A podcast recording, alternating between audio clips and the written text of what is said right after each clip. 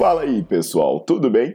Bem-vindos ao Fitcast, Fitness com Cérebro. Eu sou Paulo Gentil, doutor em Ciências da Saúde, autor de best-sellers sobre emagrecimento, hipertrofia. Eu sou professor e pesquisador. Este canal foi feito especialmente para quem gosta de cuidar do corpo, mas não descuida da inteligência. Aqui a verdade é dita com evidências científicas, doa a quem doer.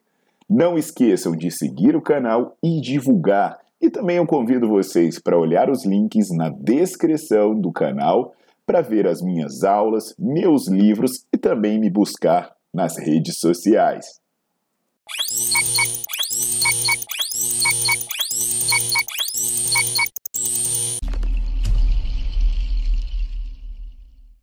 E aí, pessoal, tudo bem? Paulo Gentil aqui na área e hoje eu vou falar sobre um tema importantíssimo, sobre atividade física e crianças, sobre a importância das crianças fazerem atividade física.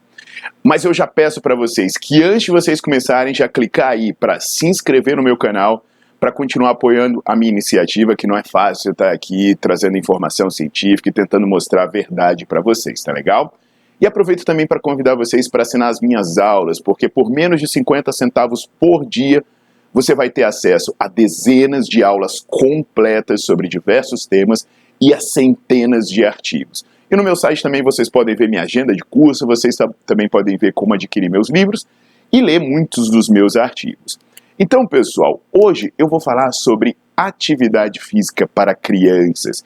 E aí eu puxo da memória um problema que atual comparando com como era no passado. O problema atual é que as crianças estão fazendo cada vez menos atividade física.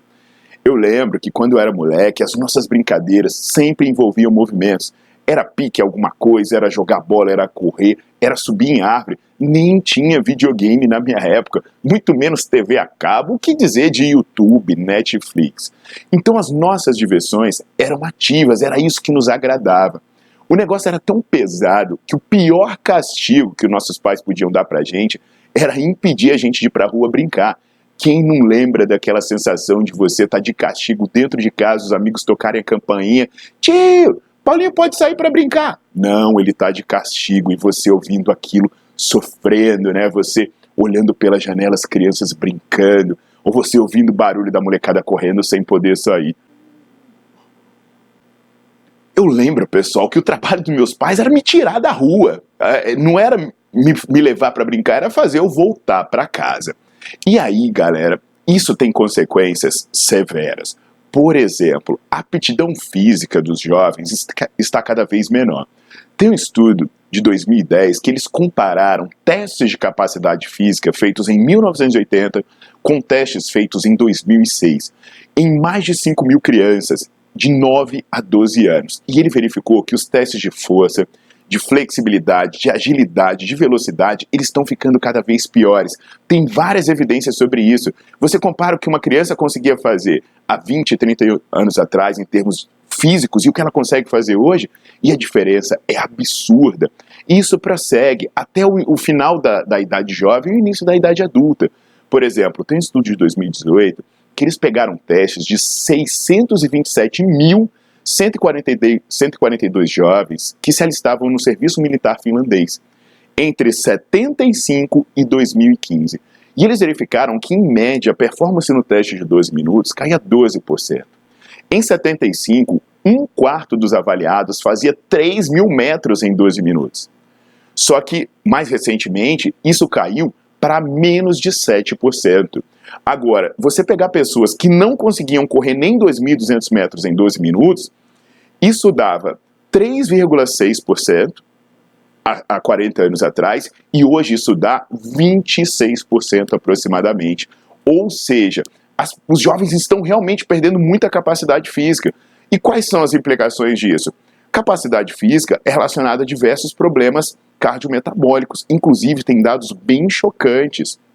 Por exemplo, o estudo do Ortega, com um milhão de jovens, ele mostra que um jovem com níveis mais altos de força, ele tem um risco 30% menor de se suicidar e 65% menos chance de sofrer problema psiquiátrico. E lembrem-se que hoje depressão é um problema grave entre os jovens e suicídio também. Passando para outra área, tem um estudo do Lattes de 2018 que verifica que ter alta capacidade física aumenta em 2,5 vezes a chance de você ser metabolicamente saudável, independente do seu peso, da gordura visceral, etc. E hoje, pessoal, obesidade, diabetes, hipertensão são problemas que a gente está vendo nas nossas crianças. A gente pode continuar falando sobre as vantagens da atividade física e mostrar até mesmo dados que a gente não é acostumado a analisar, como, por exemplo, uma meta-análise do Griff, de 2018, ela mostra que crianças ativas têm melhor função cognitiva, têm mais atenção e têm melhor desempenho acadêmico. Vocês estão percebendo o tanto que é sem noção deixar uma criança parada? o tanto que isso faz mal para ela, pessoal. E são vários campos que ela pode ser prejudicada. Então, lembrem-se que ficar parado é contra a natureza da criança. Mas o nosso estilo de vida, nossa estrutura social, violência urbana, falta de espaço estão empurrando eles para isso. Em gerações anteriores, o movimento era parte do cotidiano. Isso a gente encontrava na porta de casa. Só que agora a gente tem que ir atrás disso. E se a gente não for atrás disso para as nossas crianças, as consequências podem ser terríveis. Então, pais, vamos colocar essa molecada para se movimentar, vamos trocar esse tablet por uma bola, vamos trocar essa televisão por um ralado no joelho, vamos trocar esse Netflix por um pique-pega, por uma bola. Vamos deixar essas crianças mais saudáveis para ela viver melhor, tá legal? mais informações sobre a importância, sobre as especificidades fisiológicas da criança, podem ser encontradas nas aulas que eu estou ministrando sobre esse tema, lá no meu site. E lá, além disso, você vai ver artigos e outros temas de interesse. Então aproveita para visitar meu site, não esquece de assinar o meu canal para se manter atualizado sobre as informações que eu trago aqui para vocês. Tá legal? Crianças ativas, crianças saudáveis. Um abração e até a próxima!